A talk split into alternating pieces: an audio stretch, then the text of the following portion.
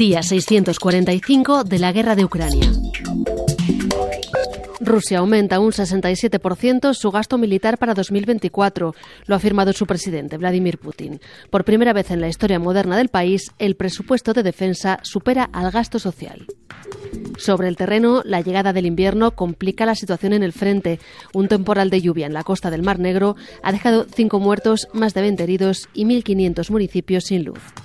Las fuerzas rusas están intensificando los ataques en torno a la ciudad ucraniana de Advivka, tratando de avanzar. Por el momento no lo consiguen. Y Kiev asegura que Rusia registra en el frente de Donetsk cerca del 80% de sus pérdidas totales. Hoy, 29 de noviembre, en el diario de Ucrania.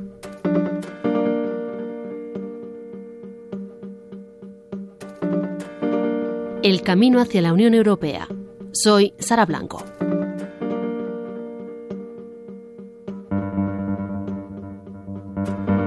La sociedad civil es muy activa en Ucrania. Hay muchas organizaciones que trabajan en paralelo al gobierno, presionando y apoyando en asuntos como la integración europea. Una representación de esa sociedad civil ucraniana ha estado en España y hemos hablado con ellos sobre sus aspiraciones a formar parte de la Unión Europea. Lyuba Bakulenko es directora ejecutiva del Centro Ucraniano para las Políticas Europeas y Nazar Bobitsky es director de la Oficina Europea en Bruselas de la Asociación de Empresas Agrícolas Ucranianas. Libov, Nazar, bienvenidos al diario de Ucrania. Hello. Thank you and hi. ¿Cuáles son las principales dificultades que estáis encontrando en el camino hacia la Unión Europea? I think that uh, the biggest uh, challenge for us now is war in Ukraine. Nuestro principal reto es la guerra en Ucrania. Por culpa de la guerra hemos perdido mucha industria. Antes teníamos muchas empresas que estaban exportando, pero ahora ya no tenemos esa posibilidad. Estamos perdiendo a gente en el frente y muchos funcionarios con hijos han decidido mudarse por seguridad. Creo que este es nuestro gran reto. Cuando hablamos de integración europea me impresiona cómo hemos conseguido avanzar. A pesar de estos factores hemos conseguido el estatus de candidato, implementando los siete requisitos de la lista. Ahora tenemos cuatro demandas adicionales y tenemos que seguir con la tarea. Con el país en guerra no es tan fácil ponerlo todo en marcha, sobre todo si durante el camino, durante el maratón, te están poniendo más requisitos. Mi conclusión es que el mayor problema es la guerra, pero la Unión Europea nos puede ayudar tanto en la batalla como a resolver nuestro problema geopolítico y volver a Europa, para ser miembros de la gran familia europea. And help us to, to, to solve our geopolitical issue and to come back to Europe, to become a member of, of a big European family. And from my perspective, to add what Lyubov has said, another, the second biggest challenge is to. Desde mi punto de vista, añado a lo que ha dicho Lyubov que el segundo gran reto es contarle a Europa, a los países de Europa, a España, que es Ucrania. Ucrania todavía no está en el mapa de Europa y especialmente la economía ucraniana y el sector agrícola. Estamos visitando algunos países europeos para explicar lo que es el sector agrícola ucraniano, qué no es y cómo podemos, una vez que acabe la guerra y con Ucrania en la Unión, complementarnos para hacer a Europa y a España más ricos. Tenemos muchas cosas interesantes que compartir con nuestros amigos españoles, cómo el sector agrícola ucraniano puede ayudar a España. ¿Os preocupa que la Unión Europea dé, por una parte, mensajes claros de bienvenida a Ucrania, pero que a la vez os ponga más condiciones para la adhesión? ¿Os preocupa que esto pueda no tener fin? Uh, on one thing, yes, uh, we are worrying that uh, it will be like an, a constant marathon our way to EU. Por un lado, sí, nos preocupa que nuestro camino hacia la Unión Europea sea como una maratón constante, una carrera en la que cada año, cada seis meses, tengamos tareas nuevas. Si no estuviéramos en guerra, esto sería normal y aceptable para nosotros, porque entendemos que la Unión Europea sacó sus conclusiones tras las últimas ampliaciones. Y ahora, tras la integración de países del centro y este de Europa, Polonia, Hungría, tienen problemas con los principios fundamentales. Después de ver esos problemas en Bulgaria y Rumanía, Ahora se presiona más a los países que quieren ser miembros de la Unión en cuestiones fundamentales como la democracia, justicia, libertad de expresión, anticorrupción, etcétera, etcétera. Y son sectores en los que siempre se puede encontrar un objetivo nuevo. Para países como Ucrania, Moldavia y los Balcanes es normal que la Unión use su poder transformativo, pero de nuevo quiero mencionar la guerra. Estamos en una situación muy difícil. Es un milagro que consigamos avanzar en este camino y creo que especialmente para Ucrania es muy difícil recibir constantemente nuevas tareas. Si lo comparamos con un deportista, no estamos tan en forma como otros estados miembros porque tenemos una herida. La cantidad de tareas debería ser diferente porque nuestra situación es diferente. Somos un deportista herido que quiere ser bueno, pero para ello necesitamos más claridad, para saber qué fuerzas necesitamos mejorar, y especialmente en cuanto a la gente, porque perdimos mucha gente desde que empezó la guerra.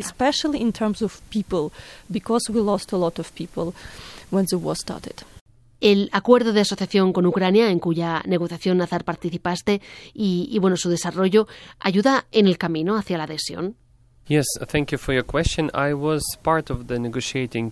Sí, formé parte del equipo de negociación, un equipo muy grande. Yo era junior en aquel entonces. Fue entre 2006 y 2012 cuando empezaron y se desarrollaron las negociaciones del acuerdo de asociación. Desde entonces hemos implementado una gran parte de ese acuerdo. ¿Por qué es importante no solo para Ucrania, sino para la Unión Europea y para España? La esencia del acuerdo es que Ucrania se aproxime, sin ser Estado miembro, adaptando mucha legislación económica europea. Y hemos llegado a cierto nivel en el que las compañías europeas en Ucrania y las ucranianas en Europa pueden operar más libremente, integrarse y entrar en los respectivos mercados. Hemos llegado, según los últimos estudios de la sociedad civil y del gobierno, a entre un 45 y un 55% del acuerdo de asociación.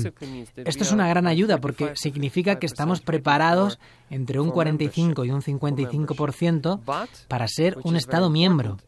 La maratón para ser un país miembro será sin duda una maratón, pero mientras que trabajamos en ello, ambas partes pueden beneficiarse de la integración económica. El mercado ucraniano está más disponible para las empresas europeas y viceversa.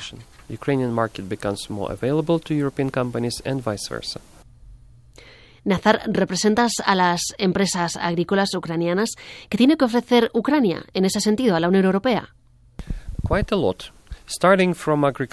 Mucho, y empezando por la agricultura. Lo voy a explicar de manera muy fácil para que le suene a cualquier español. Por ejemplo, en cuanto a la agricultura, España es nuestro tercer mayor cliente dentro de la Unión Europea. España compra principalmente cereales para alimentar a los animales, para la industria que procesa carne, para el ganado, etc.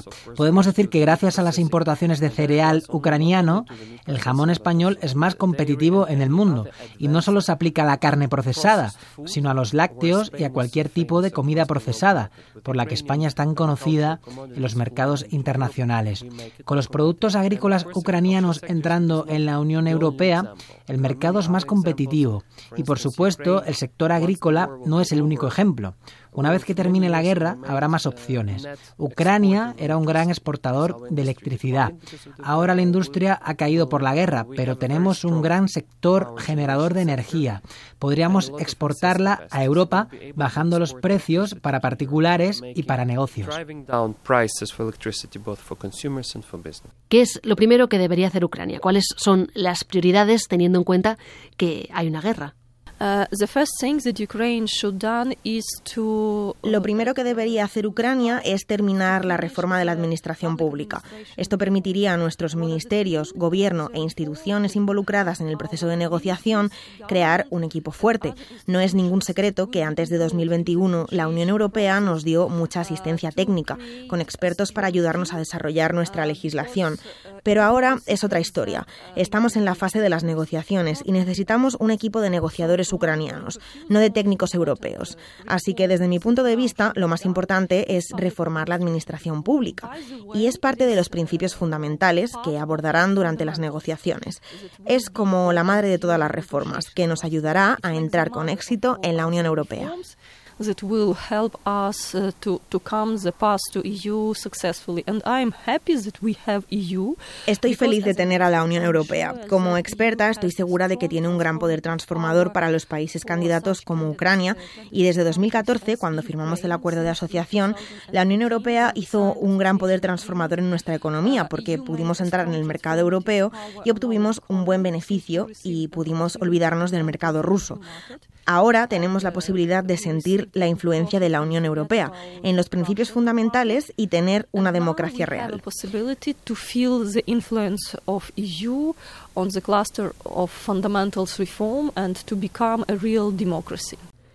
Libov, antes eh, fuera de micro me decías que quizás esto no lo verás tú, pero si tus hijos, eh, ¿qué esperanzas tenéis en cuanto a los plazos? ¿Cuándo creéis que será realmente factible? Uh, I think that taking into consideration all the circumstances that we face now, I think that 10 years will be like Creo que teniendo en cuenta todas las circunstancias a las que nos enfrentamos, 10 años sería suficiente para nosotros. Quizás 8. ¿Por qué no antes? Porque tenemos que entender que hemos llegado a este punto de una forma revolucionaria, no fue de manera pausada y evolutiva. ¿Y qué supone esto? Que no sabemos las consecuencias para todas nuestras industrias. Necesitamos tiempo para entenderlo y después tenemos que ir a la Unión Europea con nuestras propuestas para la transición. No apoyo la integración rápida de dos o tres años porque no podemos saber qué sectores podrían sufrir. Creo que no sería bueno movernos. Ahora es bueno tener el entendimiento político de que la Unión Europea está esperándonos. No queremos repetir la experiencia de Balcanes, donde la Unión Europea decidió utilizar el término estabilitocracia y la Unión Europea cerró los ojos a cierta falta de reformas, pero era importante la estabilidad en la región. En el caso de Ucrania, esto no sería bueno. Necesitamos la señal política.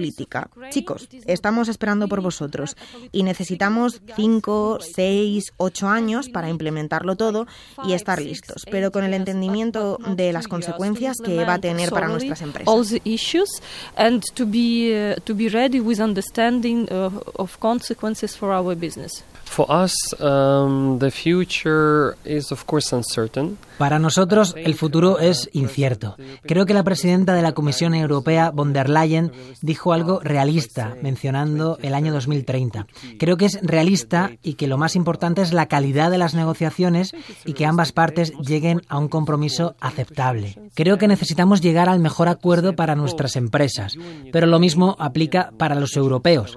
Estoy de acuerdo con Lyubov, que tenemos que conseguir lo mejor para nuestras industrias, para la agricultura, pero lo mismo para los europeos. Todavía no nos conocemos, no sabemos si seremos competidores o cómo nos complementaremos. Tenemos que conseguir lo mejor y para eso necesitamos tiempo. Lyubo Pakulenko, directora ejecutiva del Centro Ucraniano para las Políticas Europeas, y Nazar Bobitsky, director de la Oficina Europea en Bruselas de la Asociación de Empresas Agrícolas Ucranianas, muchas gracias por estar en el Diario de Ucrania. Gracias por vuestro tiempo, por darnos la posibilidad de entendernos. Entre España y Ucrania hay 2.000 kilómetros y si queremos ser parte de vuestra familia tenemos que conocernos, empezar un diálogo, estudiar vuestra cultura, vuestra economía y vosotros tenéis que entendernos también.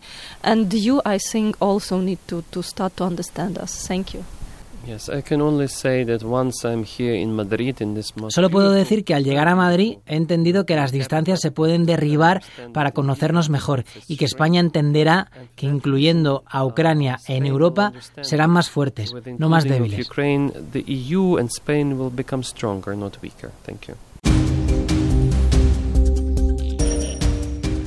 En los dos últimos capítulos del Diario de Ucrania, José María, argentino, nos contó su vinculación familiar con el país y cómo se mudó en cuanto pudo, cuando se jubiló. Cuando empezó la guerra, su familia ucraniana decidió salir del país, pero la salida de José María le llevó más tiempo del que pensaba. Era el encargado de llevar a sus nietos al tren. El hijo de su mujer vivía en el extranjero y si venía a buscarlos tendría que ir al frente. Preparamos todo, fuimos a la estación, en ese momento salía un tren por día para Kiev, pero había muchísima gente en los andenes esperando para, para subir al tren, para escaparse de la muerte, porque pasaban helicópteros por el cielo, se escuchaban detonaciones a lo lejos, eh, nadie sabía si los rusos iban a llegar hoy, mañana o nunca, pero la gente se agolpaba en los andenes esperando el tren. Estaba tan lleno que yo iba en el, primer escalón, casi colgado del tren. Y bueno, ya pitó la locomotora para salir. Y yo cruzo la mirada con una señora que estaba en el andén frente a mí, con un bebé en brazos. Y sin darme cuenta, escuché los gritos de mi señora, José, subí al tren, José, subí. Y yo eh, ayudé a la señora a subir con su bebé a ese escalón donde yo estaba. Y otros hombres me ayudaron a empujar para adentro y cerramos la puerta del vagón. Y bueno, así se fue mi familia de Dnipropetrovsk. Ah, yo me quedé con el perro. el perro se bajó también. Y antes de llegar a mi casa me llamó por teléfono mi esposa para decirme muchas cosas. Llorando, ¿no? Una mezcla de, de reproches, de cariño, de desesperación. Que tome el siguiente tren.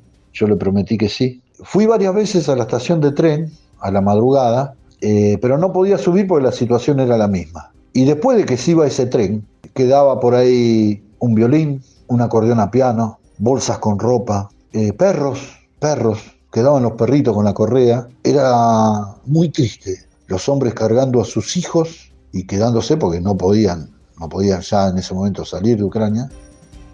Las situaciones siempre eran muy parecidas y no me parecía justo a mí que yo suba al tren y que una persona mayor con silla de ruedas se quede en el andén. Entonces no podía subir. y después ya se llenaba el tren y ya. En los cinco andenes estaba lleno de gente y la gente saltaba de un andén al otro, intentaba subir por donde fuera, al vagón, por la ventana, por las puertas del otro lado del andén. No, situaciones muy terribles. Pero cuando fui, eh, había una valla y había soldados con ametrallador con Kalashnikov, y una vez que entrabas a la cola no podías salir de la cola y lógicamente no podías entrar a la cola saltando la valla, pues estaba el ejército con las ametralladoras. Bueno, llegó un tren, la cola avanzó, no pudimos este, ni siquiera ingresar a la estación, pero en el segundo tren, sí, entramos a la estación, yo iba con mi acordeón, mi perro y nada más. Creo que a las 2 de la tarde llegó otro tren y subimos. Pero Tim que me quiso acompañar hasta, hasta el andén. Bueno, la policía, la policía, el ejército, no sé quiénes eran ahí vestidos de militares, a los gritos, salga de ahí, córrase de ahí, usted Bueno, yo había mostrado la documentación que no era, no era ciudadano ucraniano, entonces el tratamiento conmigo era diferente. Subí, subí al tren. Y ahí viajamos desde las 2 de la tarde hasta las 7 de la mañana del otro día que llegamos a una estación muy próxima a Lvov, ahora le dicen Lviv, que está cerca de la frontera con Polonia. Y ahí eh, otro agradecimiento enorme a la Embajada Argentina en Ucrania, que logró sacarme de ese lugar en muy poco tiempo, media hora. Al lado de estos actos de solidaridad, de valentía, mientras yo estaba allá, mi familia estaba en otro lado, esos pocos días o semanas, no recuerdo que estuve ahí en compañía de mi perro, este, me iba enterando de cosas o vi cosas eh, que no quisiera que nadie, que nadie las tenga que vivir.